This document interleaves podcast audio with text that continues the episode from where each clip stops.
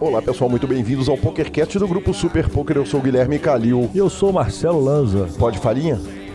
Com a mesa ou sem a mesa? Com- Eu sabia que você ia falar dela. Rapidamente, Lança, eu queria te parabenizar pela, pela Velocidade? velocidade de resolução das coisas, né? A gente queimou a mesa do BSOP, foi em novembro do BSOP ano. Milhos. Ah, novembro Final ou de dezembro? novembro. Dezembro, Isso, vai. tá. Me, dá, me dá um mês a mais. Beleza. Só demorou dezembro inteiro, janeiro inteiro, fevereiro inteiro. Estamos no meio de março gravando de volta com a mesa. É, Eu tava de férias. É, eu, eu sei. Eu ia ganhando dinheiro durante as férias. É, a gente já avisa. Programa Kelvin, segunda parte, sensacional. Que repercussão. Que repercussão incrível. Incrível de verdade. A galera pediu e a galera ouviu, a galera elogiou. É, Você tem todas as formas possíveis de ouvir o PokerCast. Não vou nem repetir tudo dessa vez. Muito obrigado, Fichasnet, nosso patrocinador que nos põe no ar. Perguntas, participações, sugestões, promoções e comentários em geral, aquele velho e-mail pokercast.gruposuperpoker.com.br Use a hashtag SuperPokerCast nas redes sociais. O nosso Instagram é arroba Guicalil, arroba Lanzamaia. O nosso telefone WhatsApp Telegram 31 97518 9609, senhor. Exatamente, nos mande seus áudios. Quando chegar áudio interessante, nós vamos botar o áudio do ouvinte no ar e discutir a respeito dele. E nosso grupão do Telegram tá com praticamente 250 pessoas já. Já estamos batendo o que tinha lá no grupo do WhatsApp. Então, GG, o WhatsApp não dá mais pra voltar porque não cabe mais. Não cabe, É oficial. é oficial. A, a quem tinha esperança, aqui jaz. Exatamente. É, professor Marcelo Lanza, é, as suas falhinhas dos seus jogos nós vamos falar no nosso bloco de aposta esportiva, é isso? Podemos. Exatamente. Então vamos falar da minha agora, né? Podemos. É, Lanzinha, eu voltei a, a jogar no aplicativo, né? Comecei fazendo o aplicativo me fazendo uma raiva cruel, né? Te tirei do golpe, inclusive. Exatamente por isso que ele tá fazendo raiva. Ele me ligou e avisou: vou fazer raiva. Eu falei, faça, que é uma hora ele desiste e me chama de volta. Exatamente. Falei, não vou mais jogar com lança de sócio meu, vou jogar só pra mim. Então, começamos ali com, com, com valor, descemos pra metade do valor, dobramos o valor depois Dobrou a inicial, dobrei a meta, mas já tô ali ganhando um pouquinho, vamos que vamos. Não vejo a hora de começar a sacar dinheiro infinito dessa parada. É. Mas eu tô avisando. O saque agora é até dificultado. o saque não é tão mais fácil assim, não, não, não é né? tão automático mais não. Muito justo. Vamos direto para nossa sessão de notícias. E começamos o Million South America, senhor, é isso? Exatamente, Lanzinha. É, ainda não tem notícia nenhuma. A, a notícia foi que o Marcelo Mesquil voou lá no, no, no dia 1 do Open. Então tá começando, começou ontem. Nós estamos aqui gravando no domingo. Cara, tudo que vi de fotos não podia ser diferente. Tá absolutamente maravilhoso. O, o hotel mais charmoso do Brasil, na cidade mais linda, numa das cidades mais lindas do mundo, se não a mais linda do mundo. Então tem torneio para tudo quanto é lado. Semana que vem temos notícias mais completas. E chegamos às finais dos WPTs. Exatamente, Lanza. Na semana em que eu cancelei o meu Poker Go, Parabéns. Quebrou, patrão? quebrei. Quebrou? Quebrei. Cara, eu comp Tem lá? contratei um ano o Poker Go. 10 dólares por mês. N- não, 90 dólares o ano. É, não, era 10 dólares por mês ou 90 por ano? Ou, ou 90 por ano, que é um, é um Mais bom justo. desconto, né? É, Na verdade é 100 dólares por ano, você pega o, o- os, os 10 de desconto lá do código. E aí, cara, acabou o Poker Go. Eu tinha anotado na minha agenda para cancelar na data. Não cancelei, ele cobrou direto no meu cartão. Eu liguei lá no Poker Go, falei, galerinha, pelo amor de Deus, cancele isso aí, que eu não tenho condição de pagar 450 conto com IOF, etc. agora no, no Poker Go. Contratarei mês a mês. Aí, cara, tem um negócio muito legal, né? Que, que o- os caras têm um, um- um trabalho que é o seguinte: imediatamente eu, eu falei, olha, já cobrou, se tiver como cancelar. A, a mulher imediatamente me respondeu, o suporte lá falou o seguinte: já está devolvido, dentro de três dias vai estar na sua conta. Não gastou nem os três, no dia seguinte já estava. Mas teve algum problema? Existe alguma coisa que a gente pode melhorar o serviço para que você não cancele e tal, não sei o quê? Eu falei, ó. Não é, porque o, o real não tá valendo nada. O, o problema é O financeiro meu, do país. é, o meu problema é o seguinte, é que não, não tá dando para pagar 100 doleta agora de, de, de, de programação de poker na TV. Vou contratar mês a mês até, até dar uma melhorada, né? ou no dólar, ou na vida. Mas então eu perdi as três finais do WPT. Aconteceu o seguinte, Lanza, três dias seguidos, os caras pegaram essas mesas finais que eles adiaram, jogaram lá para frente e fizeram o paradão inteiro. Eu não tinha entendido por que, que isso tinha acontecido, até eu ouvi o Daniel Negrano falando o seguinte, cara, quando eles fazem isso, três mesas finais em três dias, eles contratam uma equipe de filmagem, uma equipe de gravação e fazem o material deles para o ano inteiro.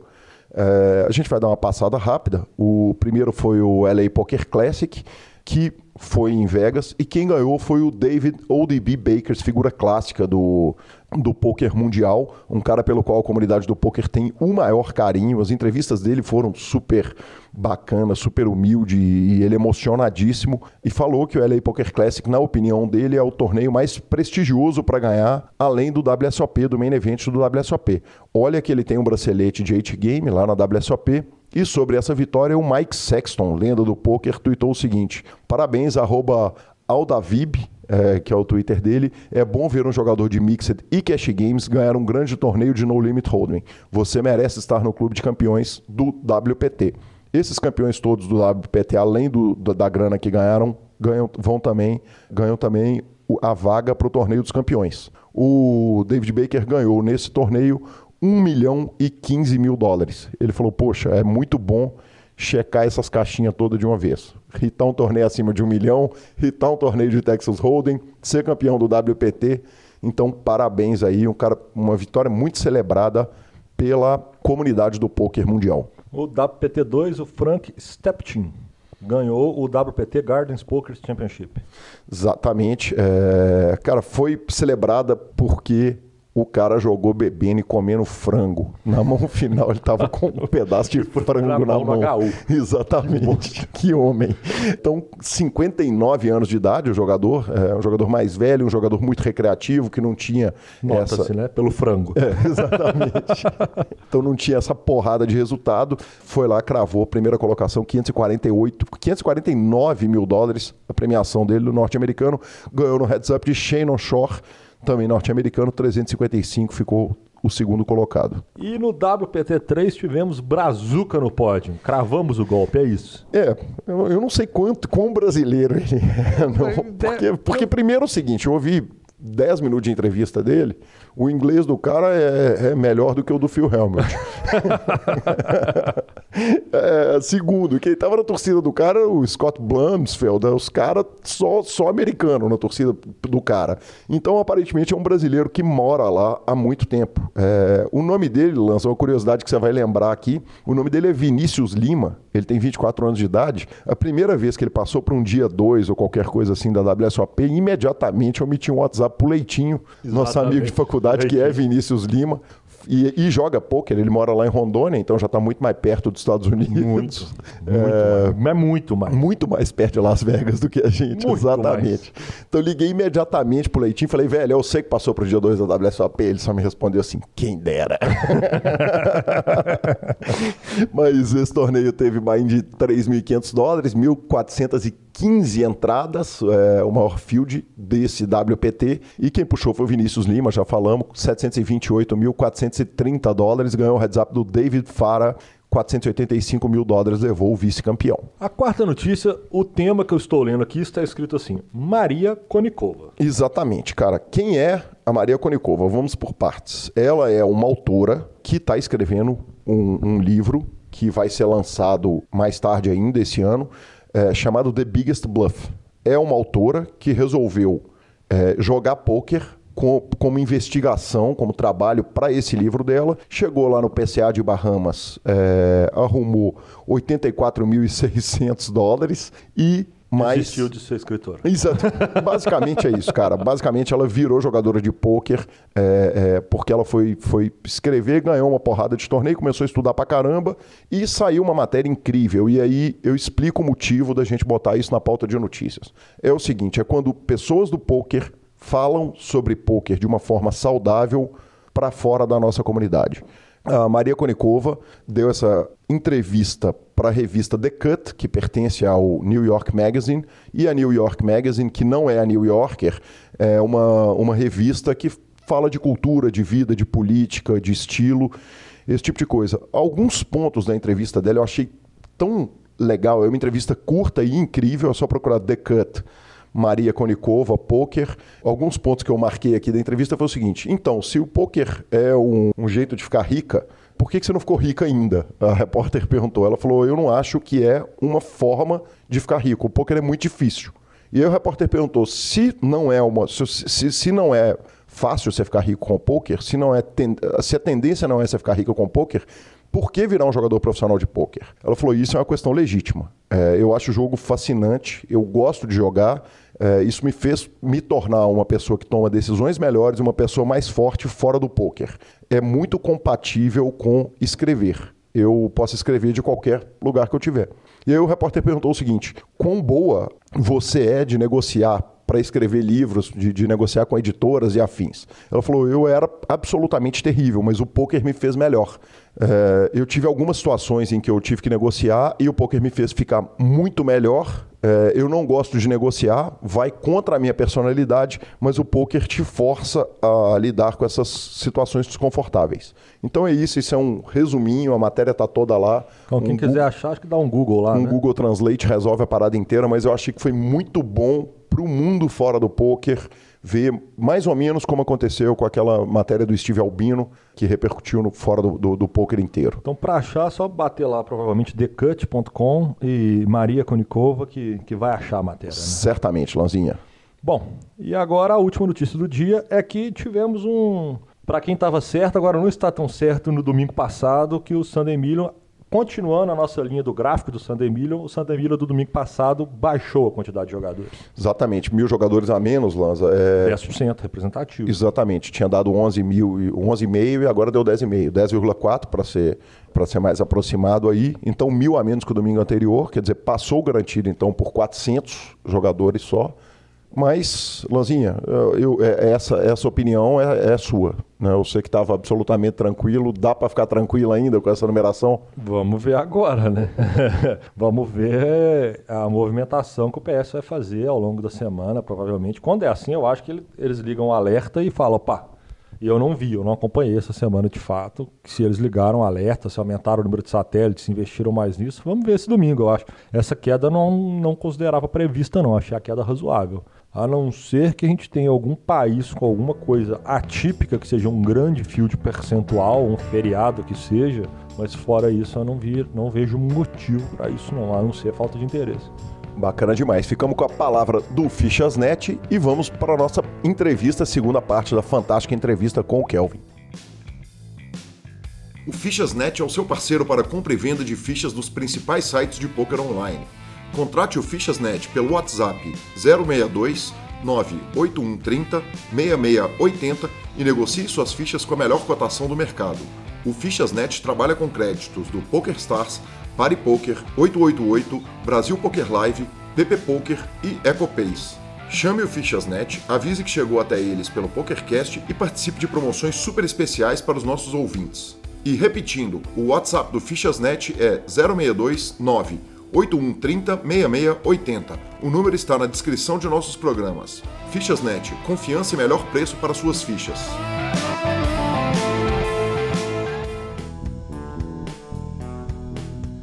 Kelvin, eu fiz essa pergunta para o Garrido e vou fazer para você e talvez ela se torne uma pergunta tradicional do PokerCast, como foi, uh, como é, quem é o jogador antes dele começar a jogar poker. Se você pudesse ranquear um top 5 de momentos pontuais no poker, de vitórias no poker, qual que seria o top 5 em ordem?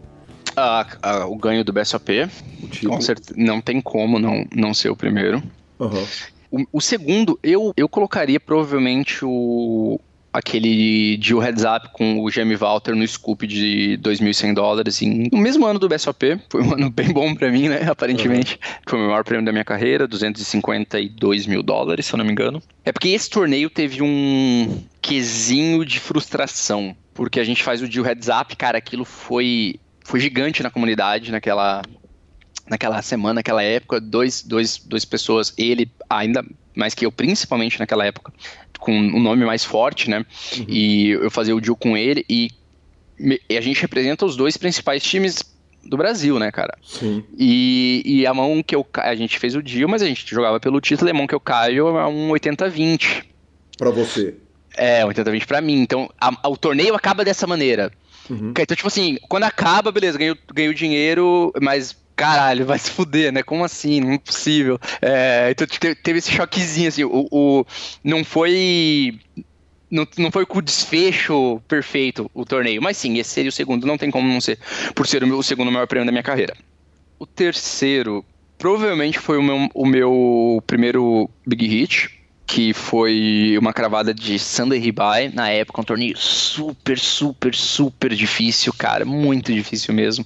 É, quem... Ele era um 109? 109 com Ribai, isso. Uhum. Dos torneios mais difíceis que tinha no domingo.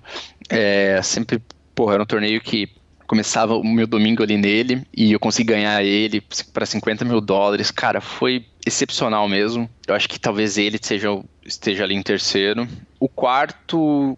Eu acho que o quarto eu vou colocar o torneio de equipes por mais que seja um jogo individual, é um momento que o poker vira um time, né? E ganhar esse título para Santa Catarina é, é, é, aquela coisa. Isso vai ficar, né, velho? Tipo, daqui, sei lá, 50 anos eu vou falar que eu fui campeão de poker pelo estado, tá ligado? Então, uhum. tipo, é um, negócio, é um título que é marcante. Então, é difícil tirar. Isso, isso, por mais que não tenha um peso financeiro, é difícil isso não estar presente aí num, num ranking de momentos. E o quinto lugar, eu provavelmente colocaria daí o Torneio dos Campeões. É, pelo que. pelo nome que tem, pelo que. Pelo que significou na época, pelo status, provavelmente eu colocaria aí. Gostaria de estar colocando aqui algum, uma mesa final aí do em Bahamas desse ano, mas acabei olhando o que seria o meu maior resultado no 25 ali de Barcelona, de, de Bahamas. Bahamas. Chegou é, chegou perto de que de, provavelmente estaria ali. Fácil, seria o. Tipo, acho que superar um BSOP só um WSOP, né? Agora. Meio que não tem muito para onde correr. Mas acho que você teria sido um bom candidato aí para em segundo lugar, mas vou ter que refazer esse ranking daqui uns anos com talvez Bahamas ano que vem. Mas Tomara. seria esses cinco aí. Tomara que aqui no PokerCast Estamos é, aqui grindando para ter muita saúde durar até, até muitas entrevistas para a gente poder sempre estar tá, tá repensando esse ranking dos seus grandes momentos, quer dizer, você está falando em dois, três momentos de BSOP, uh, mais um torneio de equipes, que queira ou não queira é um BSOP. Eu queria que você falasse um pouquinho da relação com o live, porque eu vi que, por exemplo, Vegas se irritou pouco em Vegas, mas eu não sei quanto você jogou. Quanto você foi, quanto você grindou, como é que você planeja a WSOP, como é que é sua, o seu planejamento e a sua ida tradicionalmente para grandes torneios internacionais? A coisa mais lucrativa que eu posso fazer todos os dias é não jogar e só trabalhar pro time. Uhum. Isso é fato. É, então, claro que eu jogo e tudo mais. É, mas assim, quando eu vou para um live, por mais que eu tente acompanhar, é difícil você conseguir dar o suporte necessário e tudo mais. Realmente é muito difícil.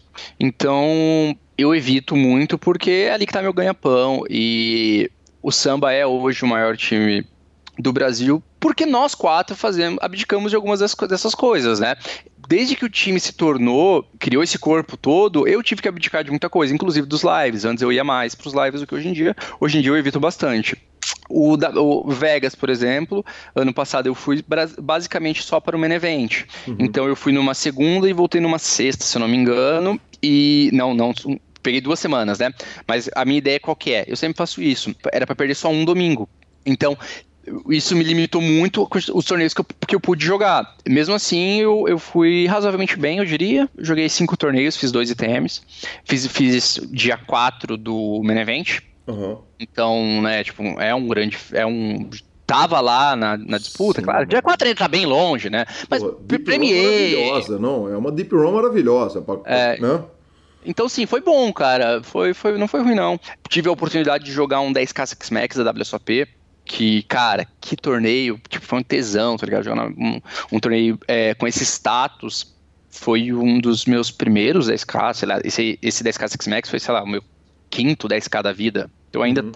um, um, primeira vez jogando um 10k Six Max, um field reconhecidamente muito duro, então eu tive essa experiência e foi do caralho também, tipo, porra, sentei na mesa, me senti o melhor jogador da mesa, um field que é difícil pra caralho. Essa sensação é gostosa demais. Talvez eu não fosse o melhor. O ponto nem é esse. Uhum. O ponto é, tipo, estar num, num torneio tão difícil, se sentir tão confortável a esse ponto, a ponto de me sentir o melhor jogador da mesa, mesmo que eu não fosse. E muitas vezes não importa se você é, tá ligado? Se eu tô confortável o suficiente para me sentir dessa maneira, ótimo, velho. Eu, tenho, eu tenho que estar tá jogando esse torneio. É, então, assim, para mim foi, foi bem boa, assim é, Vegas. E só que é, é, o que você falou, né? Ah, mas é, a, gente, a, gente, não viu muito. Joguei cinco torneios, fica foda, né, velho? De, de realmente ter destaque. E eu, a gente procura, eu procurei sempre para Barcelona só. Barcelona é o evento que é o must go, a gente, a gente faz a race do time em cima de Barcelona, cara, é, é incrível, porque a gente dá eu quero falar, a gente dá a oportunidade. Tipo, eles se dão, lógico, o mérito não é nosso, é dos jogadores. Mas a gente organiza, né? Para os caras poderem ir para Barcelona. Então, tipo, ano passado foi, sei lá, 14 jogadores do time, tá ligado? E, é, e ano, ano anterior foi lá, sei lá, 10. E eu acho que bastante jogadores diferentes, que foi num ano, não foi no outro. Então, cara, tipo assim, o samba tá, tá sendo um, uma maneira dos caras conhecerem a Europa e jogar pouco em Barcelona. Isso vai, vai ficar marcado na vida deles também. Então, a gente faz a race do time programado sempre para Barcelona. Então essa é uma viagem que eu sempre vou, amo. Lá é incrível, os torneios são incríveis. É, a gente tem um, um, resultados muito bons lá, um histórico muito bom lá. Então essa é a única viagem que é sempre, sim, essa viagem vamos sempre. As outras são mais pontuais mesmo. Você lamenta não poder ir lá jogar a reta da WSOP, que é o, o queira ou não queira, é, é, ela dá um destaque diferente para o jogador. Quer dizer, se aumentar ampliar a chance de você ganhar um bracelete seria fantástico, né? Para o Kelvin como, como um ranking, quer dizer, uma mesa final de WSOP entraria nesse ranking com certeza, de cinco coisas. Com certeza. E, e vai, assim, lamento sim, lamento pra caralho, é, mas são escolhas, né? Uhum. É, eu, não, eu não posso ser o melhor jogador do Brasil e ter o maior time do Brasil. Isso não é possível. Uhum.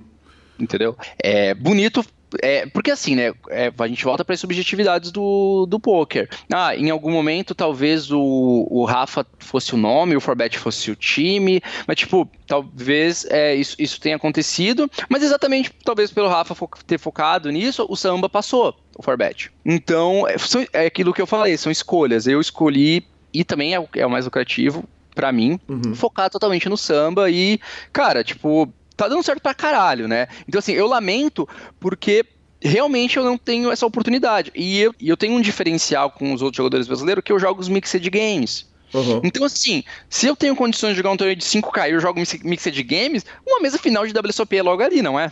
Sim. É muito fácil, então, né? Eu pego um field ali de 150 pessoas.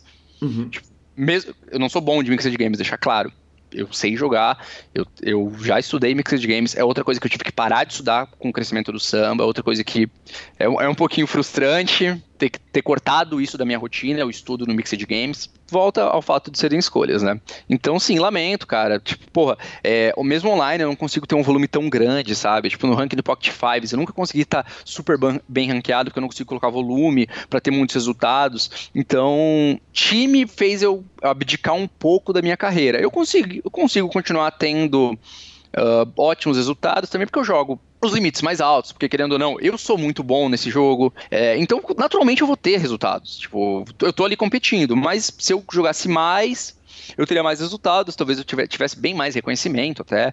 Mas é isso, né? É, não dá pra ter tudo nessa, nessa vida. E eu sou muito feliz com, é, com o samba, com o tamanho do samba e com o, o que a gente se tornou. Então, tipo assim, é aquela coisa, né? Tipo, não dá pra ter tudo mesmo. Quem sabe daqui 10 anos, tá ligado? Eu, eu possa realmente focar nisso. E, e abraçar. É, você falou o seguinte: é, eu, eu, eu, como mídia, tenho por opção de vida, que tenho amigos dos dois lados, nessa, nesse Grêmio Inter, eu uhum. tenho por opção engolir vocês dizendo que o samba é o, melhor, o maior time do Brasil e o sketch e a turma falando que o, o, o Forbet é o maior time do Brasil. Hoje você me colocou na porta que você falou o seguinte, e aí nós passamos o Forbet. Aí uhum. o seguinte, eu não costumo entrar na discussão, eu falo os dois, falam que é melhor, são os maiores times do Brasil, os dois são dois dos maiores times do mundo, aliás é uma pergunta que vou te fazer, se o maior time do Brasil é o maior time do mundo, mas, mas você falou efetivamente o seguinte, agora nós passamos o Forbet. Qual é o critério objetivo para falar o seguinte, nós passamos o Forbet?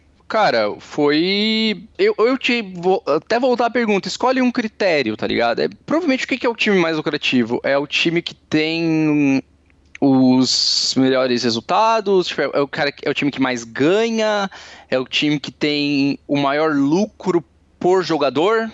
É, tipo, cara, eu acho que independente de qual filtro você adicione, se envolver rendimento, envolver lucro, vai, o Sam vai ganhar, com certeza. Os nossos números foram, são expostos. A gente mandou ali, cara, ano passado a gente ganhou mais de 5 mil dólares, velho. 5 milhões de dólares. Uhum. O nosso jogador, em média, do time principal, o jogador médio, a média do time foi mais de 60 mil dólares por jogador de lucro. Só do time principal. Uhum. Então, assim, cara, é, o trabalho que a gente tá fazendo é totalmente fantástico. E, e não é só isso. É, é o que eu falei de, de abdicar das coisas. Nós quatro abdicamos muito das nossas carreiras pelo time.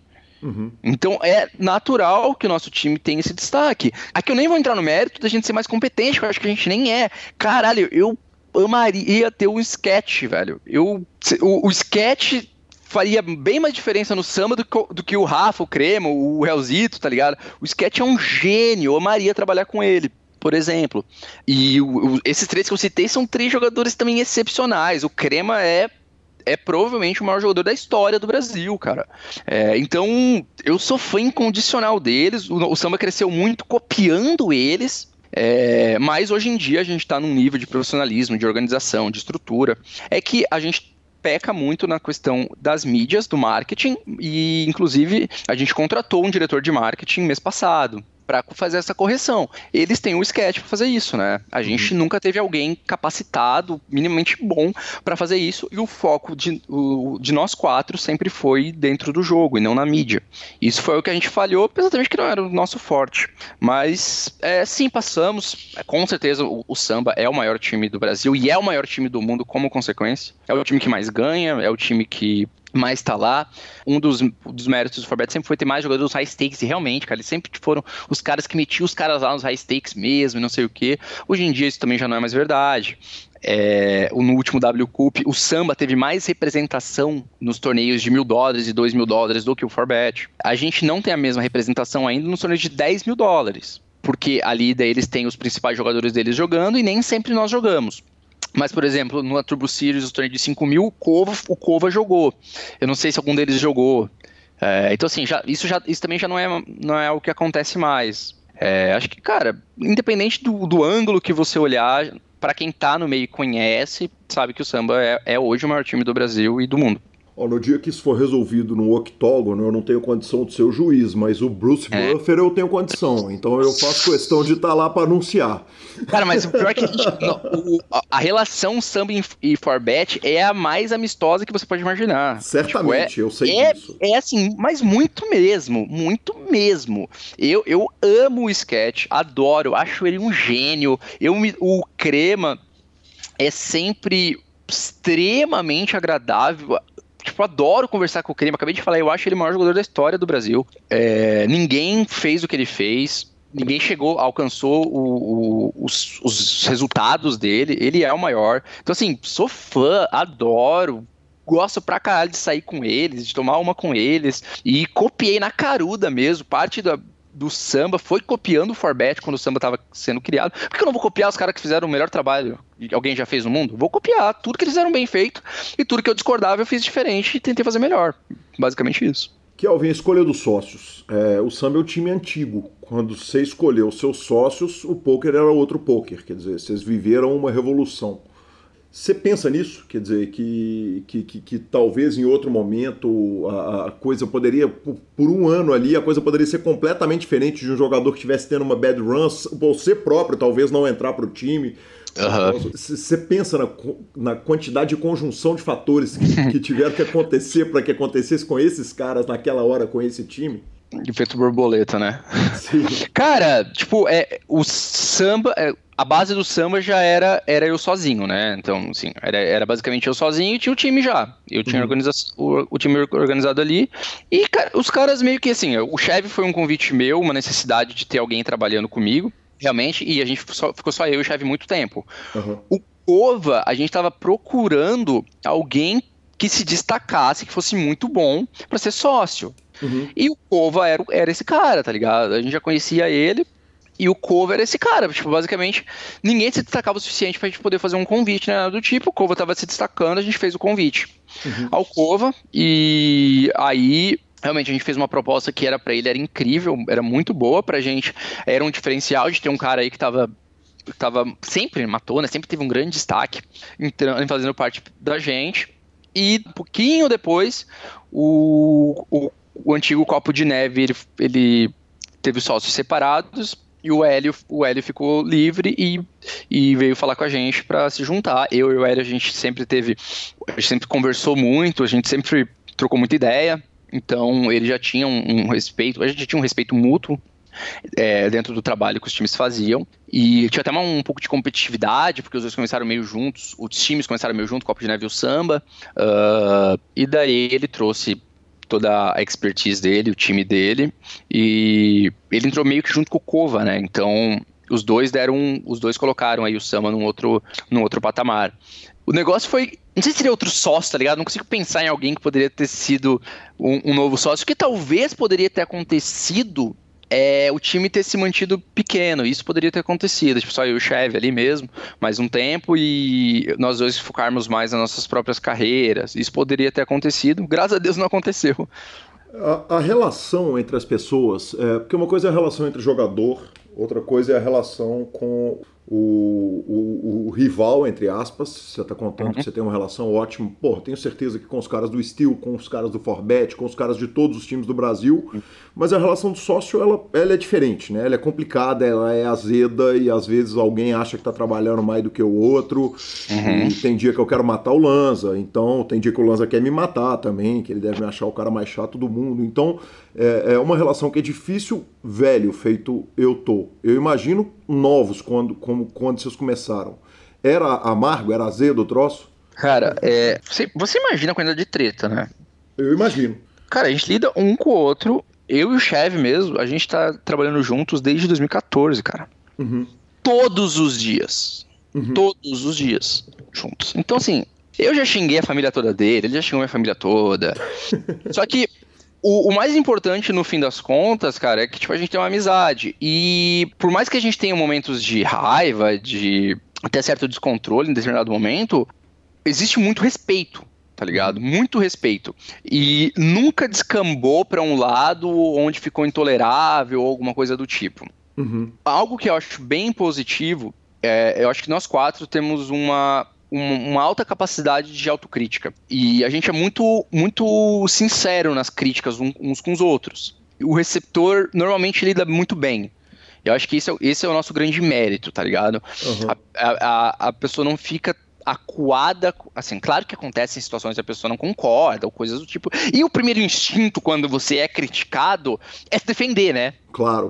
É, é um instinto natural. De, meio que depois que você vai, quando você vai dormir, que você pensa, cara, será que é verdade, né? Porque o, instinto natural do ser humano não é se permitir, tipo, ser criticado. Como assim o cara vai me criticar? Quem ele acha que ele é? Uhum. É o instinto natural da pessoa. Mas eu acho que nós quatro temos, temos essa característica de lidar, assim, bem, de ter autocrítica e e também de engolir um pouco de sapo, tá ligado? Tem que engolir sapo, velho. Eu já, já engoli sapo demais, já terminei discussão.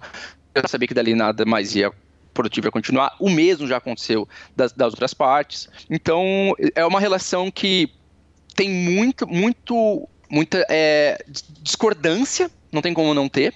São quatro cabeças. Existe muita discordância, mas também existe muito muita confiança no que o outro vai fazer, tá ligado? A gente confia muito assim. Ah, se eu não for fazer alguma coisa e o Hélio for fazer, tipo, cara, foda-se, tá ligado? O trabalho vai ser entregue em alto nível. Ou o chefe, tanto que assim, ah, o que mais um exemplo mostrar tem muita discussão de mão rolando todos os dias. Então, sim, o cara, qualquer mão que um jogador mande, se eu vejo que qualquer um dos três respondeu, eu não perco meu tempo. Eu confio que o cara deu a melhor resposta, sempre. Então, assim, existe bastante. Existe bem essa confiança, por isso que funciona bem. Eu não sei se funcionaria tão bem se claramente um de nós quatro fosse pior, entendeu? Uhum. Aí eu não aí eu acho que talvez ficaria bem mais. seria mais delicado. Porque se existe um nível de entrega, eu, um dos quatro tá muito abaixo tecnicamente, fica complicado, né? Porque meio que esse cara vai ter que entregar muito mais se ele tá abaixo. Mas assim, nós quatro temos um nível muito bom. Isso é, eu acho que esse talvez seja o, o, o diferencial que faz o negócio funcionar no fim das contas. Não sei se fosse diferente, cara, realmente não sei. Kelvin, o que, que seria pior? Um, um, jogador ser muito abaixo tecnicamente ou um jogador ser muito abaixo em nível de comprometimento? A, o nível abaixo tecnicamente você pode evoluir. O comprometimento é quase que natural da pessoa. É difícil você trabalhar isso, né? Uhum. Perfeito. Então, e aí tá a tua resposta.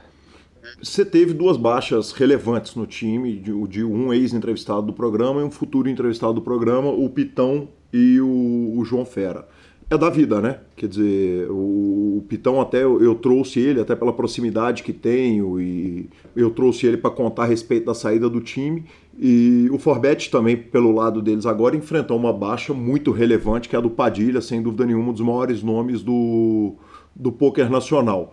É, traz alguma preocupação porque os caras estão lá montando times e, e evidentemente quer dizer é um projeto que como para fazer uma analogia que, é, guardadas as devidas proporções, porque o PokerStars é uma empresa só, quer dizer, quando o PS olha o Phil Galfond montando um site de poker, ele tem que olhar e falar, opa, deixa eu ficar esperto aqui, porque vem concorrência, vem uhum. chumbo grosso, que ele não vai montar um site nas coxas, vamos dizer Sim. assim, né? É, eu confio muito no nosso próprio nível de comprometimento de nós quatro. Eu acho que enquanto a gente manter o que a gente tem, o que a gente tem, enquanto nós quatro respirarmos, eu, eu acredito fiamente que ninguém trabalha mais que a gente e ninguém vai trabalhar mais que a gente. Uhum. Eu acho que o trabalho deles vai ser muito bom, eles são muito capacitados, mas eles não vão entregar o que a gente entrega. Assim, não acredito nisso, em termos de, de horas trabalhadas. E realmente ninguém. E não precisa disso também, né? Tipo, cara é, eu acho que os caras vão, manter um, vão montar um time, o time vai ser super lucrativo, vai ser bom pra caralho. É, com certeza, de imediato já vai figurar entre os grandes times, já pelo nome. São três pessoas que não são só muito boas, mas muito queridas pela comunidade. Os três são muito queridos pela comunidade, muito mesmo. Então, assim, naturalmente esse time vai, vai, vai ser carregado de muito carinho. Uhum. E, e também da minha parte, que são três amigos meus. Amigos, de, amigos mesmo, né? Então, assim, vou estar torcendo por eles. É, acho que tem espaço para todo mundo. E se você perguntou, ah, se é preocupante, né, a baixa é preocupante. Cara, eu juro que zero. Zero, zero, zero, zero, zero. Eu perco um Peter, perco um, cara super lucrativo. O João Ferreira é o segundo cara mais lucrativo da história do time. Cara, eu, tô, eu tenho 300 jogadores, tem 200 caras sendo formados, velho, toda hora. Sai um novo pitão todo ano, entendeu? Assim, Talvez não um novo pitão, porque realmente, a gente tá pegando um cara que é, vai demorar muito tempo um cara se tornar um novo pitão. Beleza, realmente, não vai ser um novo pitão. Vai estar um pouco abaixo, vai, mas. Eu tenho dois, tá ligado? Uhum. Que daí vai entregar o, o proporcional. O João Fera é a mesma coisa. Se eu preocupo. Tipo, eu confio no meu instrumento confio que a minha estrutura vai, vai me fornecer jogadores é, muito bons também. Claro, quando você perde um cara do nível dele, você não consegue. O Éder Campana também saiu, né? Então, assim, você não consegue com, é, pegar e, e, colocar outro cara no lugar do mesmo nível, não vai ter, e talvez não vai ter mais nenhum cara do, desses níveis. Beleza faz parte, tá ligado? Essa semana entrou três caras novos no time principal. Tipo, a, a máquina segue girando. Enquanto a máquina seguir girando dessa da maneira que, que segue, que atual, beleza. É, tipo, esses três caras saíram já nesse ano, eles não jogaram pelo time, né? Uhum. E a gente teve o nosso melhor início de ano desde sempre. Então, uhum. assim, não realmente não, não tem esse peso. O, só, o, só o time principal já está mais de 500 mil dólares de lucro nesse ano, em dois meses. A gente sempre focou nisso. A gente não pode depender de ter os melhores jogadores só. E porque a gente vai ficar refém dos caras. Tá ligado? Uhum. A gente precisa de uma estrutura que que a estrutura funcione, que o time não pode precisar do jogador, o time tem que precisar de nós quatro. Uhum. E então, assim, a, o time tem muitos jogadores, ela, ela funciona de uma maneira que precise de nós quatro. Eu não consigo substituir o Kova. Não consigo. Não consigo substituir o Chevy, não consigo substituir o Hélio. Não consigo, são insubstituíveis. Pelo menos naquele nível. Os jogadores eu consigo porque o sistema me permite substituir eles. Vai sentir falta? Vai, né? Pô, tipo, não tem como não sentir, cara. Tipo, o, o Liverpool não sente saudade, falta do Coutinho? Sente, mas o Salah não chegou lá? É, sim, você perdeu um grande jogador. Era melhor ter ele? Era, mas a vida segue. Você pensa em, em é, é, num fim de carreira como gerente de time? Você às vezes fala, cara, eu acho que, que esse trampo, de repente, mais algum tempo eu quero tocar o time, daqui a pouco eu quero parar e focar na, na vida de jogador só? Ou, ou, ou vamos tocando enquanto, enquanto der? Eu, eu nunca gostei de fazer planos de longo prazo. Inclusive, eu tive uma experiência com um mentor, assim, entre aspas, né? Daí perguntou, ah, gostaria que você me falasse, tipo, sei lá, pensasse, né? Qual é o teu objetivo pra tua vida e tal, tal. Preciso? Tá ligado? Tipo, eu tenho que ter um, tipo, eu não, não, não faço grandes projeções, assim, de longo prazo e tudo mais. Uhum. Eu gosto de pensar o, meu ano, planejar, planejar também, não tão bem planejado, mas ter uma ideia do que eu vou fazer naquele ano. Uhum. E é isso. Então, assim, ah, onde, onde você vê o Kevin daqui a cinco anos? Não faço ideia, cara. É, dito isso, é, sim, tipo, chega um momento. Tá, eu já tô começando a sentir um pouco isso.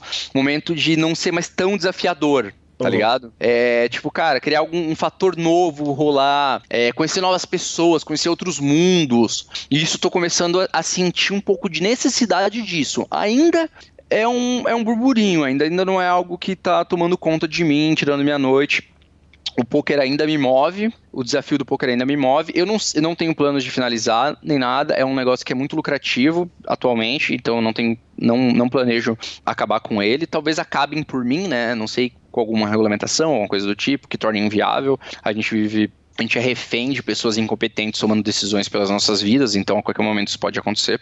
Eu tenho necessidade de algo, de um fator novo, eventualmente, mas eu não sei o que.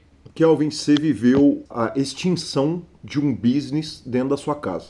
Quer dizer, uhum. você estava contando que seu pai vendia filme, e quando você começou a me contar a história, eu, eu concluí por conta própria o seguinte: é, o negócio se extinguiu porque acabou. Eu mesmo abri uma revista de pôquer e, pô. E naquele momento, se eu tivesse pensado um pouco melhor, eu teria falado, cara, revista de papel mesmo, mano? É, exatamente. Você pensa nessa extinção do pôquer? Ou, ou, ou, essa é uma parada que você enfia pra debaixo da cama e foda-se, se acontecer, nós vamos repensar tudo? É, assim, penso, não planejo. é, é, aquele negócio, cara, eu tô preparadíssimo para acontecer. É, se acontecer, tipo, eu tô. É bem foda-se mesmo, tá ligado? Uhum. Tipo, é quase que. Cara, que bom, vou ter que sair da zona de conforto, tá ligado? Legal isso, uhum. então. Bora lá tentar fazer alguma coisa, vai. É, então, assim, se isso acontecer, eu vou levar por esse lado. As, o que eu mais vou sentir falta é, sim, da, da questão financeira, né? Tipo, uhum. ter essa estabilidade atualmente, pô, é muito, muito confortante. Mas também, se acontecer alguma coisa, tipo, ah, sabe? Tipo, eu não, não vou gastar energia com isso, não tá, não tá nas minhas mãos, eu não, não tenho como controlar, então, se acontecer, aconteceu. Atravessar atravessar a fronteira, caso viesse o poker a acabar, seria uma possibilidade? Mudar para o Canadá ou para a Argentina, que fosse para grindar? Então, eu tenho uma vida bem estabelecida já com a minha praticamente esposa, né? A gente mora junto há três anos. E então não é uma decisão que eu, que eu, que eu teria sequer o direito de tomar por conta. Seria conversado e analisado talvez viver novos ares fosse interessante, não pela necessidade de viver novos ares por causa do poker, mas sim porque mais pelo por que não, né? Uhum. E, e claro, né? Daí você sair do Brasil tendo já sendo jogador profissional de poker, podendo manter manter algo que você já sabe, é mais fácil do que se você se mudasse e tentasse começar algo do zero, coisa do tipo. É, não, não, eu não sei, cara, eu não saberia o que fazer, velho. Realmente não sei se eu, se eu me mudaria, se eu continuaria aqui. Seria. Eu, ter, eu estaria mais inclinado a começar alguma coisa nova. Uhum, entendi. É, e por último, ainda a respeito desse assunto, o seguinte: você falou que todo dia alguém toma uma decisão ruim por nós. De fato, isso acontece muito mais do que a gente gostaria, mas felizmente a gente tem uma federação que, quem dera a confederação de futebol, por exemplo, chegasse perto do compromisso e do carinho que os caras que, que, que lidam com o poker no Brasil cuidam pela legalização, pela diferenciação, uhum. pela regulamentação.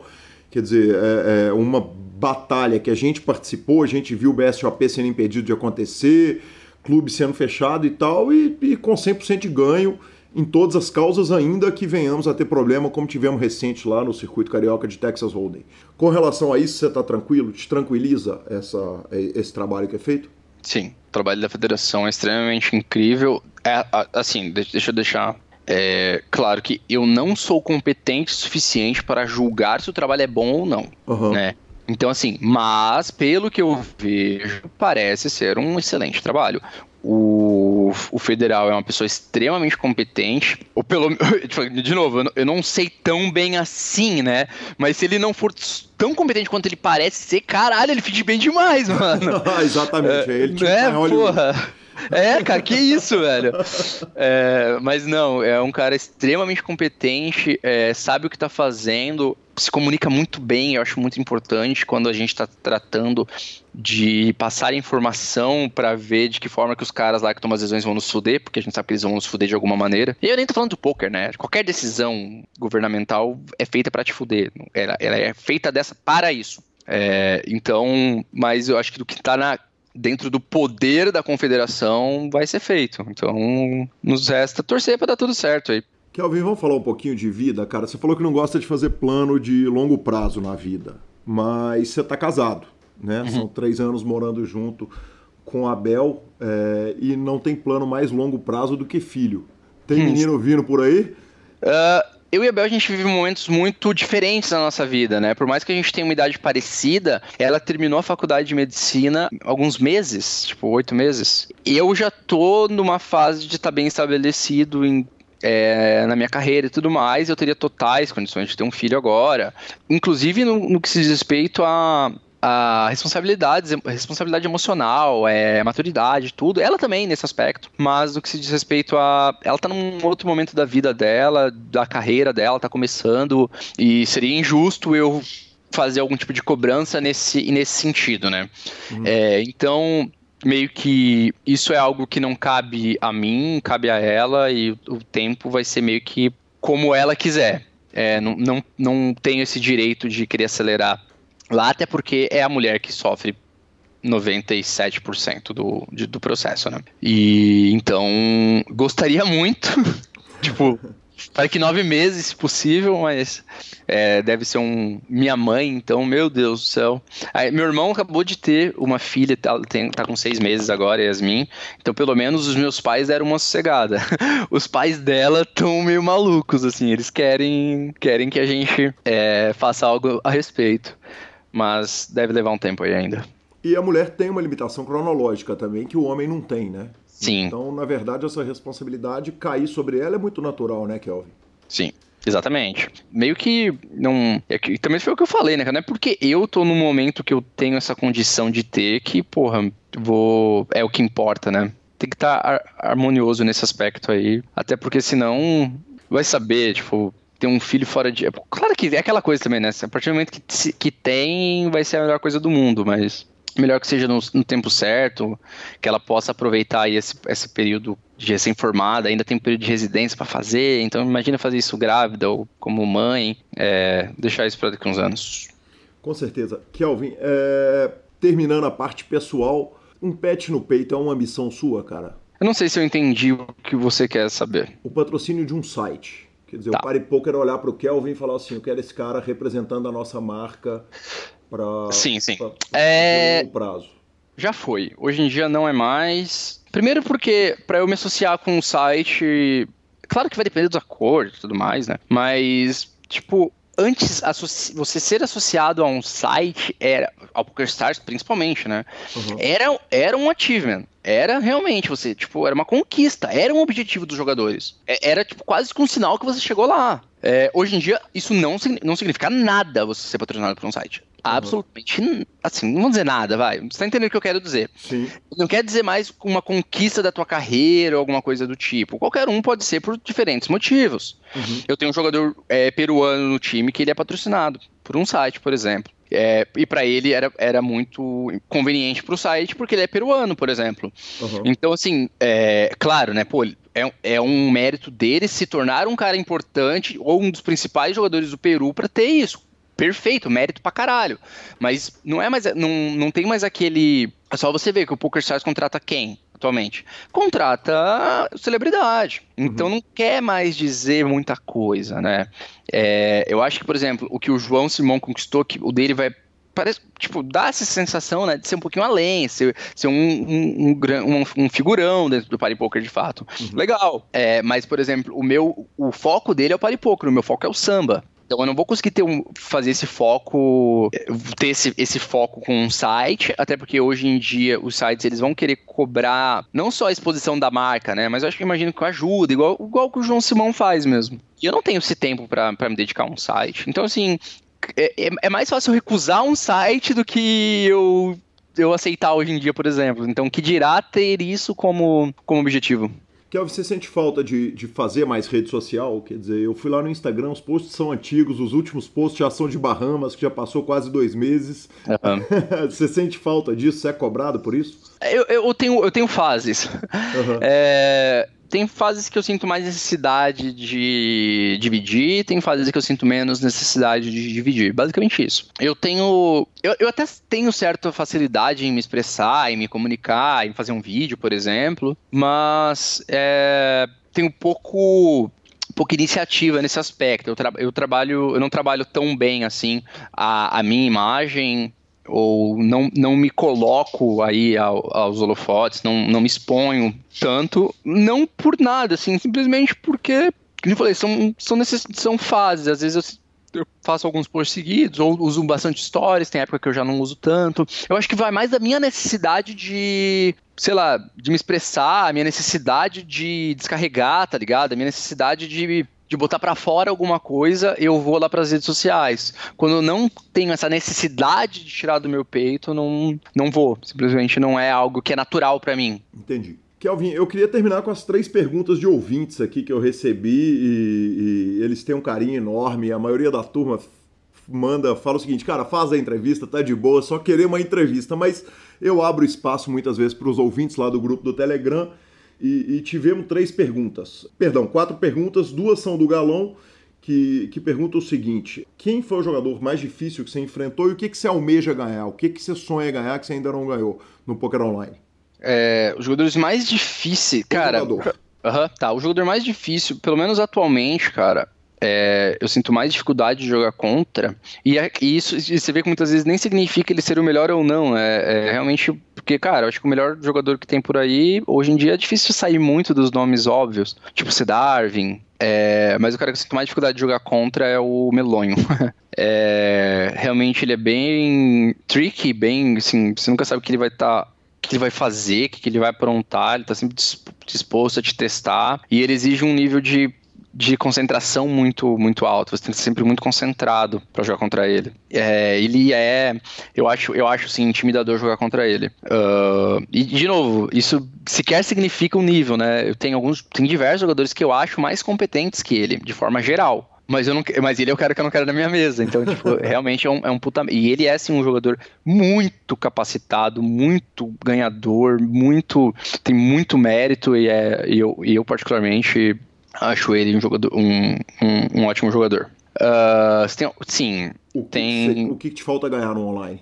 Deve ser um título de W Cup, né? Eu não tenho. Eu tenho um mini W Cup, agora que tem W Cup e mini W Cup, eu tenho um mini W Cup, eu tenho mesa final de W Cup, mas eu nunca consegui ganhar um W Cup. O Scoop eu já tenho título e tudo mais. Acho que W Cup é o.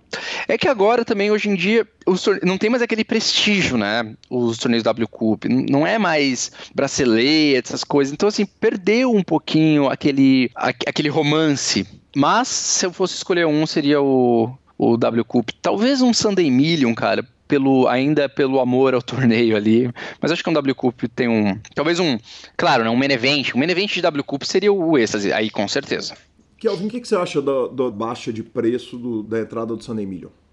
Para mim, como dono de time e jogador, é ruim. Basicamente, por mais que o field vá ficar mais fácil, o lucro esperado nesse torneio vai diminuir tenho, se eu tinha um, um retorno de 50%, por exemplo, quando ele era 200, eu não, mesmo que ele fique mais fácil, eu não vou passar a ter 100% agora.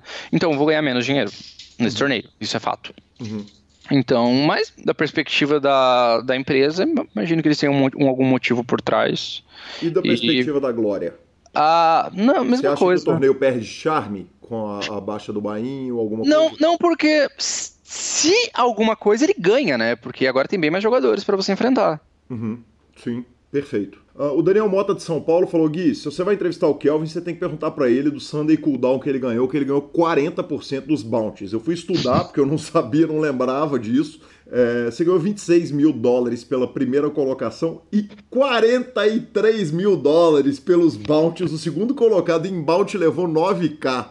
Que porra é essa, Kelvin? Cara, esse torneio, velho, foi. Ele foi bem. Ele foi quase um divisor, assim. Não vou te chamar isso porque é muito forte, mas ele foi cara, foi bem importante, assim. Tanto que eu te falei dos momentos, se eu tivesse que listar um sexto, seria ele pelo. Por tudo que aconteceu, assim, na. Teve muita coisa em volta daquilo, tá ligado? Eu tava numa downswing de mais ou menos 80k dólares. O que é extremamente normal jogando o, o average bank que eu jogo. O meu average bank esse ano tá quase 200 dólares. Então, assim, se perder esse, esse valor é completamente normal mesmo. É, e esse foi um dia que. É, foi em novembro, né? Uhum.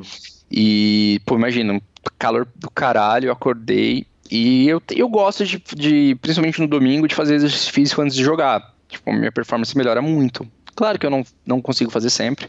Qual exercício? Uh, eu gosto muito de correr. Uh, então, peguei, cara, tava um calor do caralho, mano. Eu acordei e falei, caralho, não é possível isso. Tava, assim, eu tô falando, tava muito quente, tava tipo assim, 35 graus. Era, devia ser uma da tarde, uma e meia da tarde. Cara, eu coloquei a roupa, fui pra rua correr, velho. E daí eu corri, normalmente eu corro 5km quando eu corro. Voltei para casa. E a sensação de ter ido, né? Fazer o exercício, depois que você faz, você fala, caralho, ainda bem que eu fui, velho. Essa guerra eu ganhei hoje. Uhum. Eu, e o que acontece? Quando eu faço exercício, o meu eu consigo basicamente porque o objetivo do exercício é que eu consiga me manter em alto nível por mais tempo. E se eu faço um exercício eu consigo. Se não, é, eu vou sei lá, vou, vou ter um pouco mais de desvio de atenção, vou me frustrar mais, mais facilmente vou ficar mais abalado com resultados. E isso é uma, uma, coisa que todo jogador tem, tá? Não importa quem você é, mano. Se você tomar uma bad beat, você vai ficar frustrado. Acabou. Não tem esse negócio de zen. O que você consegue controlar e quanto tempo vai durar? Sim. Só isso. Você, não tem como você querer ir contra um, uma reação natural humana. Não tem como. E imagina que seja negativo você tentar controlar isso. Claro, eu, o quanto tempo dura minha frustração? Dois segundos? Só isso mesmo? Fato. Uhum. Agora falar que eu não me frustro, tipo, não, sim, é foda. O que, que aí que tá? Se eu não me preparar para uma sessão, essa frustração talvez gere 15 segundos. Uhum. Eu talvez a próxima, eu já fique puto de verdade. E então assim, é, isso me ajuda a manter no A-game. Esse dia eu fui.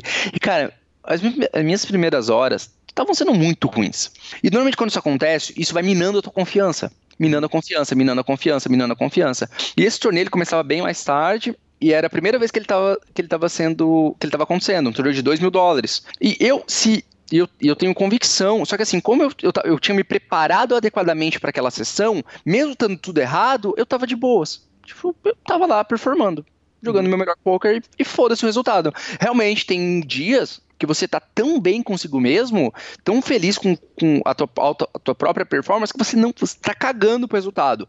Quem se importa muito com o resultado é o cara que tá sem confiança. Uhum. E, esse dia eu tava bem, cara, e, e, era um dia que normalmente eu não teria jogado esse torneio se, com aquilo acontecendo. Mas eu tava tão bem, tão tranquilo, que eu, que eu joguei esse torneio de 2 mil dólares mesmo, um torneio difícil, eu tava confiante comigo mesmo. Então, assim, acho que tudo que isso que engloba. E, pô, ele foi o que me tirou dessa Samsung de 80k. Então, tipo assim, eu tratei ele com todo um carinho, porque quando depois que eu ganhei, tipo, isso foi muito marcante para mim. Tipo, ter feito as coisas corretas no dia, porque me levou a jogar o torneio que eu normalmente não jogaria num momento sem confiança mesmo numa swing gigante. Então, assim, eu fiquei, é, por, por, por, isso que para mim foi muito marcante, sabe? E, cara, o que aconteceu foi que parece que os caras escolheram eu, velho. É isso. Eu não, não, não precisava mais. Eu não precisava, não tava, ah, o que, que eu faço nessa mão? Eu dava win e ganhava, era isso. E, e, e no poker tem isso, né, cara? No poker tem o dia, que do, no dia que bate tudo. É, aquele torneio. Cara, não importava o que eu fazia. Não importava o que eu fazia. Eu, eu ganhava a mão, eu ganhava os all-in. A, a, bolha estoura, que o cara que é, na, na hora ele tava com maior bounty, a bolha deve ter estoura, o cara chuva 3 blinds, do TG maior blind dele. 3 blinds, o cara do small com 10 ou 10 e 5 off do big, paguei. É, eliminei os dois lá, tipo, bateu um 5 pelado no river, nada com nada lá, o 5 era bom. Eliminei dois caras, bounty gigantes, cheguei pra finish, finish líder, eliminei todos, menos um cara, e logo o cara que eu não eliminei era o cara que tinha um bounty pequeno. Então, tipo, cara, foi realmente, eu ganhei muito. Quando eu vi o prêmio que eu tinha ganhado, eu fiquei tipo, caralho, o que acabou de acontecer? Realmente foi muito inbound, foi muito. Acho que do 12 segundo pra frente, o 13 terceiro pra frente, eu só não eliminei dois jogadores. E é sorte, né? Tipo, e aí você vê, tipo, pô, eu levei toda essa sorte num torneio de 2 mil dólares. Tipo, ou seja, eu ainda consegui levar a sorte de ser no, no torneio mais caro que eu joguei no dia. Uhum. Então tem, de, tem disso. E aí vai outro, outra coisa que eu acho que é um mérito meu. Essa, essa foi a primeira e, última, única vez que eu joguei esse torneio. Porque eu vi que o field não valia a pena. O field era, era, era difícil, o rake é um pouco alto nesse torneio, Pro ser turbo. Eu nunca mais joguei esse torneio, você acredita? Caramba. É, é porque se você, não, se você não jogou a primeira semana, na, no, no, na semana seguinte, né? É, tudo bem, mas na semana seguinte o natural é você jogar ele de novo, né? Sim, mas eu vi que o torneio não vai. Tipo assim, aí, aí esse negócio de não ser result oriented. Eu vi que o torneio não valia a pena. Uhum. Eu ganhei o torneio, ganhei 70 mil dólares e falei, cara, esse torneio não é bom, velho. Não vou jogar mais ele. Nunca mais joguei esse torneio. Kelvin, você falou que é, você saiu de uma downswing de, de 80 mil dólares com esse torneio. Quanto custa um domingo de buy do Kelvin? Então, um domingo e um dia de semana hoje em dia tem custado praticamente igual. Uhum. Dia de semana eu tenho dado em média 10 mil dólares de buy E no domingo ele passa um pouquinho ali, vai para 12, por aí. Daí em grandes séries a gente acaba passando ainda mais disso. Bacana demais. A última pergunta de ouvinte foi do Fred Prado é, que falou que ele tem percebido que os jogadores defendem mais Big Blind no estágio final do torneio. É, essa pergunta me chamou atenção porque eu entendo que a mudança de blinds ela foi uma coisa que a gente viu, né? A mudança é, é na parte técnica, mas no começo do torneio. Isso é verdade também pro final de torneio? Não, não, não é verdade. Não... É, talvez seja uma percepção errada é, dele, ou, ou não, uma percepção correta dele, mas que os jogadores só estão mais focados na reta final, entendeu? Mas no começo do torneio, você meio que não tem nenhum, nenhum objetivo ao jogar as mãos que não seja fazer o máximo de fichas, só. Uhum.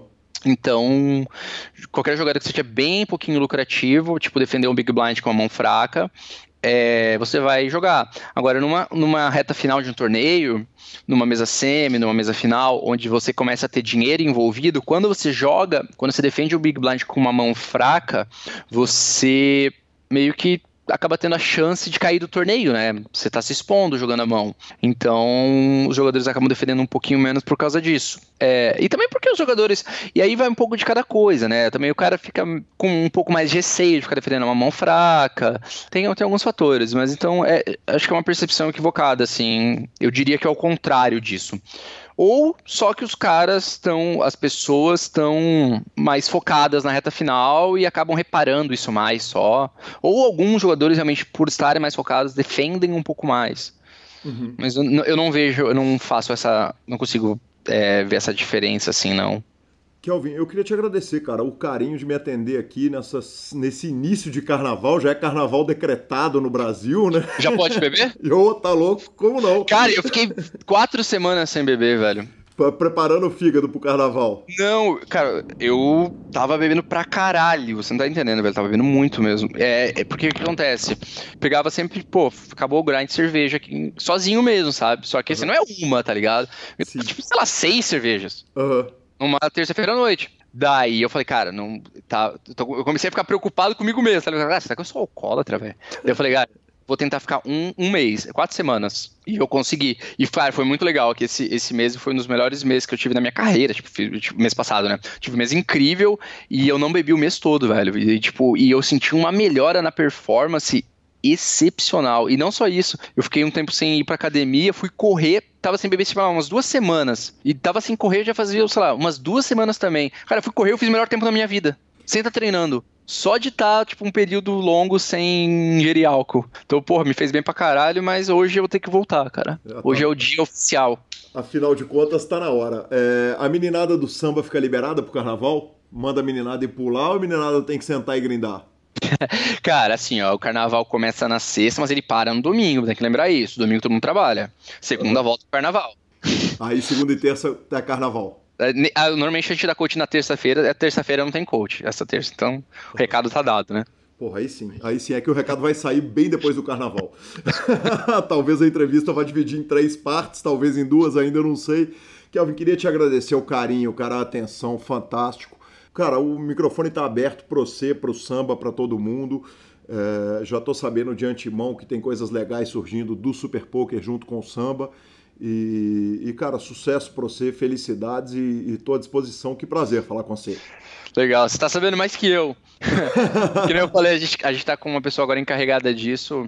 É, ele, ele vai nos passando conforme vai surgindo as coisas mais específicas, mas eu tô feliz agora nessa nova etapa do samba, a gente tentando entrar nas mídias sociais de uma maneira mais. Uh, mais bem feita, basicamente, né? Com um profissional de fato. Pô, velho, muito, muito contente de, tá, de ter feito essa entrevista com você. É, realmente espero que a galera curta aí, espero que, que eu tenha conseguido sei lá, passar alguma coisa positiva é, pra galera. Realmente sou, sou fã, velho, de verdade. Como eu falei para mim, isso aqui é um, é um marco, sim. É como se a, a, eu fui batizado, agora eu sou importante no poker brasileiro. Fiz parte do, do, do, Fiz o podcast. E agradecer é, o convite mais uma vez, a galera aí, pessoal, lembrar pra galera aí que que assiste, que o Samba está sempre com as inscrições abertas, então, galera, tem qualquer momento do dia você pode se tornar um novo jogador do time. E é isso aí. Lembrem que no carnaval, apesar que vai depois, mas o recado fica dado, usem camisinha. É sempre. Eu, eu nasci em novembro, né? Então você imagina o que, que aconteceu num car... no carnaval de 91. eu acho que tem um, uma estatística, né? Que a maioria das pessoas é de novembro no Brasil por causa do carnaval, velho. Sensacional, né? é isso. Sensacional, Kelvin. Muito obrigado. É, é, fica faltando o Chevô, né? Na verdade, fizemos Hélio, fizemos você. Cara, é, vai ser a melhor, velho. Cara, certamente vai essa vai demandar muita preparação e essa precisa ser feita com os Não, dois bêbados. Precisa falar comigo, velho. Pode ficar tranquilo. De, de informação. Pode ficar tranquilo que você vai ser consultado muito em breve. Beleza. Valeu, então. Kelvin, muito obrigado. Até a próxima. Professor, final da entrevista com o Kelvin. Que entrevista longa e que franqueza, hein, cara? Menino bom, né, cara? Que menino bacana. E é isso, é isso que ele passa, né? Que menino inteligente, que menino diferenciado, né? É, sem dúvida nenhuma, Lanzinha. É sensacional. Obrigado, Kelvin. E, e vem muita gente por aí. No momento, tô com zero entrevistas gravadas, desesperado, Nós mas. temos grande chance domingo que vem a gente bater um papo. Exatamente, não, mas um já, tem, já tem entrevista marcada para quinta-feira que vem e já tô pegando outra. Uh, Lanzinha, apostas esportivas. É, a gente não falou da sua jogatina lá no começo, mas arrumamos uma nota então no, nas apostas esportivas essa semana. É, nós viemos de alguns heads por algumas análises feitas, eu empatei algumas semanas. O Galo me complicou muito nessa história, mas eu, igual eu falei lá atrás, o Galo tem alguns mercados que valem muito a pena aposta para quem estuda. O mercado de escanteio no Atlético é muito bom. De fato, o que eu perdi na postando em vitória seca, eu, eu ganhei, eu recuperei em, escanteio lá no próprio jogo.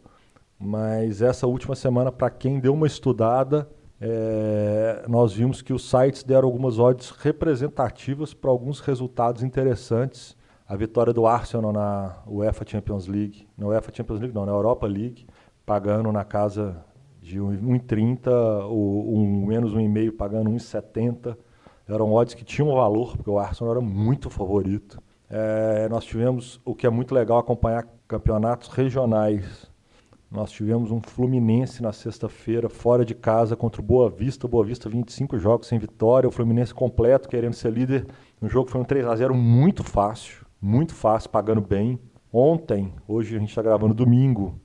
Ontem, para quem acompanhou também, nós tivemos um Tupi Cruzeiro, que o Cruzeiro teve o jogo da Libertadores é, adiado. Então o Mano anunciou que ia soltar, no, no, sábado de manhã o Mano anuncia que ia com o time titular contra o Tupi, que é o vice-lanterna, que está muito mal no campeonato. E ele ia com o time da Libertadores para botar os caras para dar ritmo de jogo e não deu outra. 3 a 0 muito fácil. O Cruzeiro passeou em campo. Essa é a aposta triste, né? Porque se você é, perder, você perde duas vezes. Duas vezes né? com raiva, né? Mas então, assim, tá valendo a pena. Uma outra vitória bem aguardada também, que o menos um e meio pagou razoável, era um risco maior, porque a odds não era tão boa, mas pagou na casa de 1,40. Foi o Real Madrid ontem, porque era estreia, reestreia do Zidane. Impressionante como o time joga pro Zidane.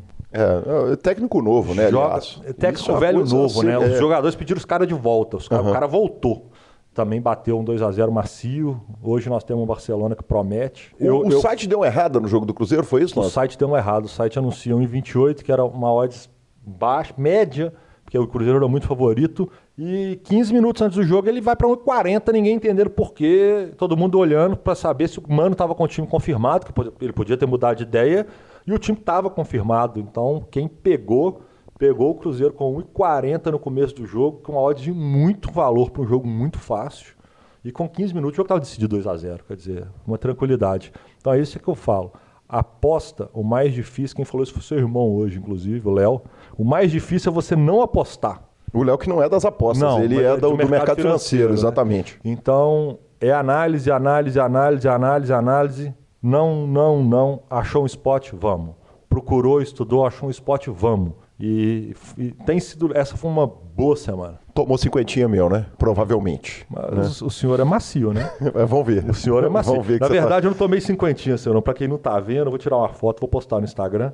Ganhei um belo short um do belo Clube Atlético Mineiro. Short do Clube Atlético Mineiro. É isso aí, Lanzinha. Então, passada a nossa rápida sessão de bets esportivos, parabéns pela sua forra. É, Vamos para aquela finalização do programa, começando pelo Matu, que narrou com a gente o 888 Live lá em São Paulo. Foi legal pra caramba aquela narração. É, O Matheus Lessa tá morando nos Estados Unidos. Em janeiro, ele tinha feito um heads up no San Diego Classic pelo qual ele ganhou 33 mil dólares e menos de dois meses depois ele pega uma terceira colocação no WSOP Circuit lá no Bicycle em Los Angeles e arruma 95 mil dólares. Matheus, em três meses, só nesses dois resultados, já ritou 120 mil dólares. É isso, professor? Cento- quase 130. Quase 130. Nada parece deter o 11 matou 11.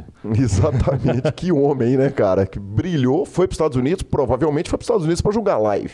Provavelmente. Né? Porque lá Porque não, é, vai ser, não vai ser online na terra do tio Sam. Exatamente. Não no momento. Exatamente. Não sei, em alguns estados tem ali algumas, algumas possibilidades, né? Alguns sites que, que aceitam o jogo. Mas parabéns aí ao Matu. Lanzinha, outra, em outra notícia relacionada, Serginho Sérgio Prado, escolhido o único representante da América Latina para votar no Global Poker Awards. Ele, ele postou isso, é obviamente uma grande honraria, como eu adoraria ser, homem, ser eleito. Que homem. Como adoraria receber essa cédula de votação para poder votar no Global Poker Awards. É, e ele falou o seguinte: não pode, infelizmente, não posso revelar os meus votos, mas pude votar em alguns brasileiros que representam muito bem e tal, não sei o quê. Aí eu fui ouvir o Daniel Negrano falar a respeito do Global Poker Awards. Ele passou categoria por categoria informando em quem que ele votou. Inclusive o Adam Schwartz falou que em séries não que em séries não majors, nas mid series, eu acho que é o nome da categoria, mas não me cobrem isso porque eu não tenho certeza. Ele falou que votou no BSOP como torneio, como é, é, um dos grandes torneios. Sensacional. E aparentemente o BSOP Millions entrou como, como indicado nos principais torneios. O Millions entrou, o main event da WSOP e mais uma, uma porrada de outros. Sensacional. Representando, né, senhor? É Isso. a turma aqui representando. Sem surpresa, inclusive, super merecido, né, cara? Sem variância. Exatamente. Reguladinha de conta, Lanza? Reguladinho de conta. Anderson Cunha, citando para regular, ele tá precisando de novo? Tá precisando não, de hein? novo. É, não, tá louco. Exatamente, nos Instagramaram o Mantos Black Moon pra variar e o Hit Gomes. Meteu no Instagramzão lá tanto a gente quanto uma porrada de programa do sketch. É, o Jefferson Cussolin, sem surpresa, cravou de novo o torneio do Andradas, nos marcou com a hashtag SuperPokerCast. O Lucas Baliza me mandou mensagem também agradecendo a entrevista. Falou que sensacional a entrevista do, do, do Kelvin e também mandou aquele vamos para regular. Cara, e o Rodney, que é o Onde Está o Oli, arroba Onde Está o Oli no Instagram, é, postou na timeline dele o seguinte: maratonando pela segunda vez depois de ter a felicidade de redescobrir esse podcast, que tem ótimas lembranças, onde me acompanhava durante os meus grinds e agora está de volta. Não acaba mais. Tenho de volta a minha trilha sonora. Vamos, muito bom episódio. O Bruno Foster é um monstro mesmo. Então ele tweetou postando é, é, é, que está ouvindo pelo Spotify e tweetou o programa do Foster. Então você vê que o malandro tá atrasado, tem muita hora de programa para ele ouvir. O que é uma coisa boa, na verdade. Sem dúvida nenhuma. Porque eu falo que tem igual filme. E é igual PokerCast. Tem filmes que eu preferia nunca ter visto para vê-los novamente. Que homem. É. Lanzinho, o Lucas Alves, cara, me mandou uma mensagem pessoal no grupo do WhatsApp. Falou, velho, eu não tô no Telegram, eu não tenho Telegram e tal, mas você podia me ajudar, velho? Eu queria um clube aqui em Palmas. No Tocantins. Eu insta, liguei pra Marcinha, jogadora que mata o circuito lá em Tocantins, é, mata a turma lá. Ela me mandou o, o nome do clube, falou, ó, tem o clube tal. Aí eu mandei pra ele, falou, ah, não, mas esse clube eu já fui lá semana passada, velho, arrumei uma nota, mas eu tô ligando pra lá pra saber se tem jogo, os caras não me retornam. Falei, "Ué, peraí. Você vai no clube, Você vai no existe, clube arruma que existe, arruma uma nota e não consegue retorno dos caras. Vai lá e derrama cinco conto e fala que você quer julgar de novo pra você ver se eles não te ligam na hora. Tá louco, os caras querem distância do senhor. Exatamente. E vamos ficando por aqui, é, finalizando o programa superpoker.com.br, onde você tem tudo sobre poker no Brasil e no mundo. Na aba de clubes você tem a guia de clubes do Brasil, na aba de vídeos e no Super Poker no YouTube, siga lá, curta lá, você tem as transmissões ao vivo dos maiores torneios de poker do mundo, análises técnicas, programas de humor, entrevistas icônicas e o PokerCast, revistaflop.com.br, revista de poker do Brasil. Há mais de uma década contando as histórias do poker, assine já. E no cobertura de torneios mão a mão pelo Brasil. Vamos que vamos. Dicas cultural? Dicas culturais, exatamente. Lanza, é... cara, primeiro é o seguinte: o Lorena, que é a respeito da Lorena Bobbitt, a mulher que cortou o marido, eu terminei de assistir, eu tinha começado na semana passada. É muito bacana o, o documentário, é incrível, de verdade, é exclusivo da, da Amazon Prime.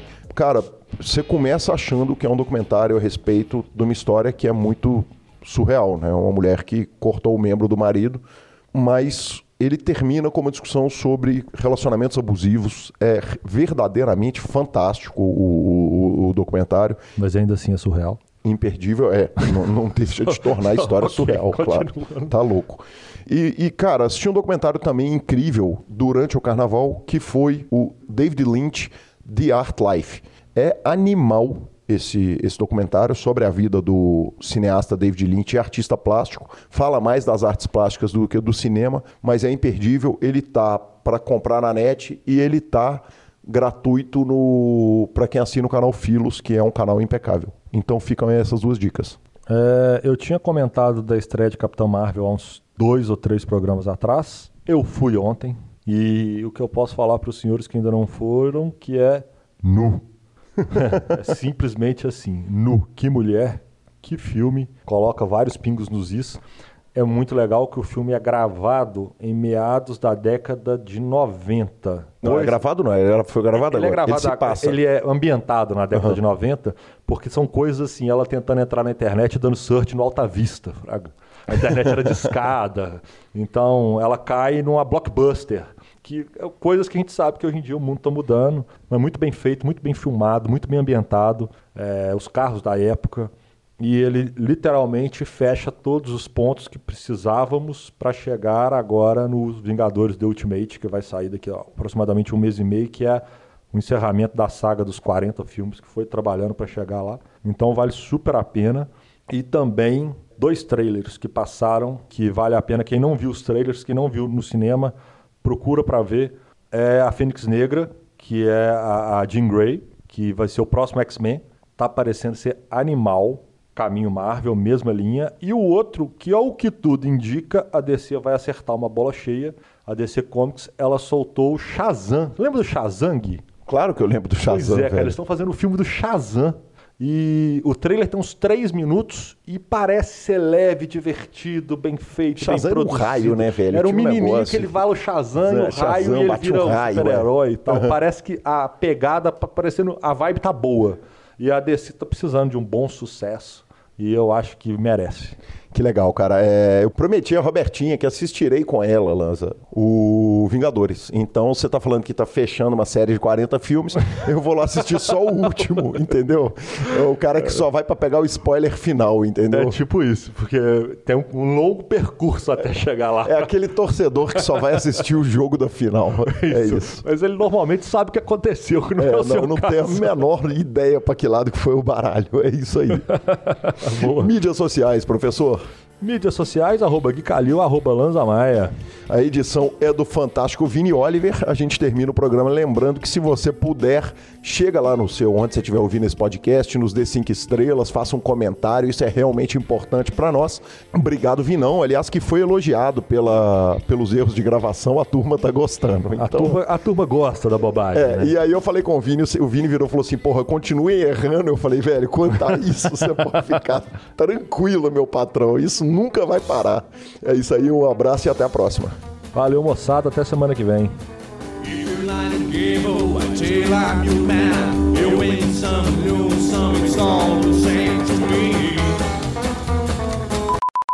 É isso mesmo? O microfone na boca o tempo inteiro, pelo amor é, de eu, Deus. Eu, tô... eu, sei, você está apoiando o braço na mesa, que é uma atitude, além de preguiçosa, ruim para a parte técnica do nosso diretor Vini Oliver. Ok, senhor. Então você, por favor, desapoie o telefone da mesa. Eu não consigo desapoiar o braço, mesa. não, porque meu braço cai. Entendi. Entendi. Para jogar basquete você tem energia, né, seu vagabundo? Eu sou jogador de basquete, senhor.